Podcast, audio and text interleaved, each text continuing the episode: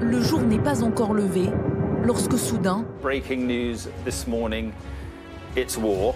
La guerre, la guerre au cœur de l'Europe vient percuter l'actualité. in Ukraine, a country at war. Le 24 février 2022, à l'aube, l'invasion russe de l'Ukraine a marqué le retour de la guerre en Europe. Trois jours plus tôt, Vladimir Poutine donnait le ton. Concernant la langue russe, la langue russe est exclue de la sphère publique, des écoles et même des magasins.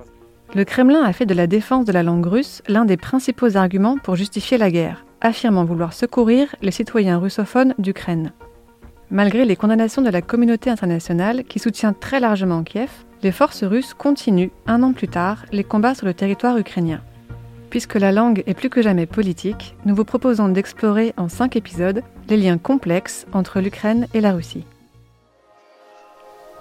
Les mots des autres, le podcast de Courrier International sur les langues étrangères, par les traductrices Caroline Lee et Leslie Talaga, et la journaliste Mélanie Chenoir.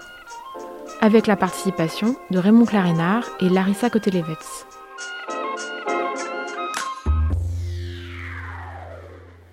Dans ce premier épisode, nous allons commencer par une histoire. Une très brève histoire des liens historiques et linguistiques entre la Russie et l'Ukraine. C'est essentiel pour comprendre la guerre d'aujourd'hui, l'annexion de la Crimée en 2014 et les enjeux de la région du Donbass. En février 2022, l'invasion a commencé trois jours après un long discours télévisé de Vladimir Poutine. Il y affirmait que l'Ukraine n'existait pas en tant que nation. D'après lui, l'Ukraine moderne a été créée de toutes pièces par la Russie bolchevique en 1917. Il accuse Lénine de brutalité envers la Russie, affirmant qu'il l'aurait amputée de territoire au profit de nationalistes. Il existe une République d'Ukraine de 1917 jusqu'au tout début des années 1920. Puis, le pays devient une République soviétique au sein de l'URSS jusqu'à son effondrement en 1991. Et c'est donc à partir d'août 1991 que l'Ukraine est de nouveau indépendante. Mais je crois qu'on a bien besoin de remonter un peu dans le temps pour mieux comprendre d'où vient cette négation de l'identité ukrainienne par Poutine. Je me lance. Et vous allez voir, les apparences sont trompeuses, car nous allons parler de vikings suédois. Je l'avais pas vu venir. On t'écoute En 882 de notre ère, des vikings venus de ce qui est aujourd'hui la Suède fondent une principauté. Elle est appelée la Russe de Kiev, ou parfois Ruthénie. C'est un immense territoire qui, du nord au sud, s'étend environ de l'actuel Saint-Pétersbourg jusqu'au sud de Kiev. Et Kiev en devient la capitale en raison de sa position stratégique. C'est la première entité politique commune à l'Ukraine et à la Russie. Au Moyen Âge donc.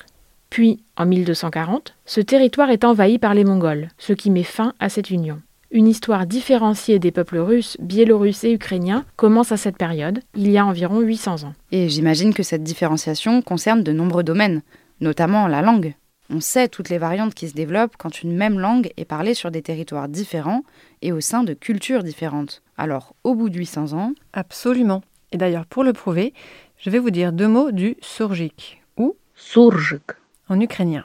C'est une langue, un sociolecte si on veut utiliser le jargon qui mêle le russe et l'ukrainien.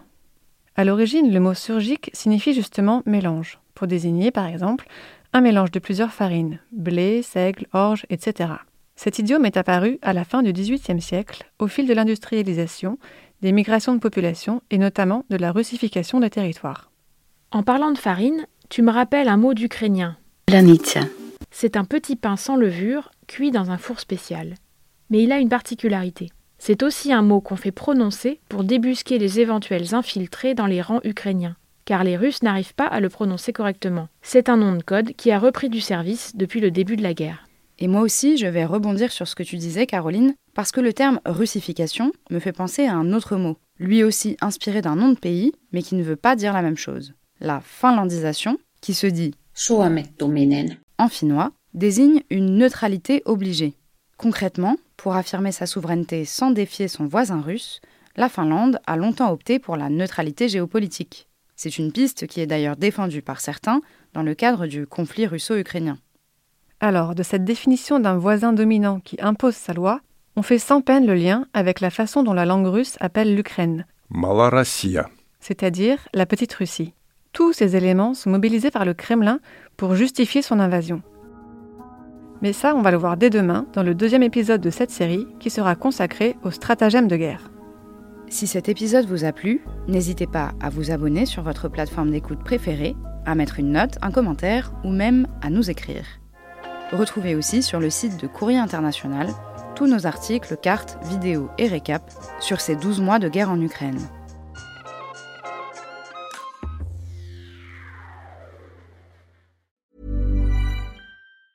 Hey folks, I'm Mark Marin from the WTF podcast and this episode is brought to you by Kleenex Ultra Soft Tissues your ally to help tackle your allergy symptoms this season. I love the change of seasons, but nobody loves pollen and all those other things floating in the air that make you sneeze during this nice weather. Kleenex Ultra Soft tissues are hypoallergenic and allergist approved. So fight back against watery eyes and runny noses without worrying about irritating your skin. For this allergy season, grab Kleenex and face allergies head on.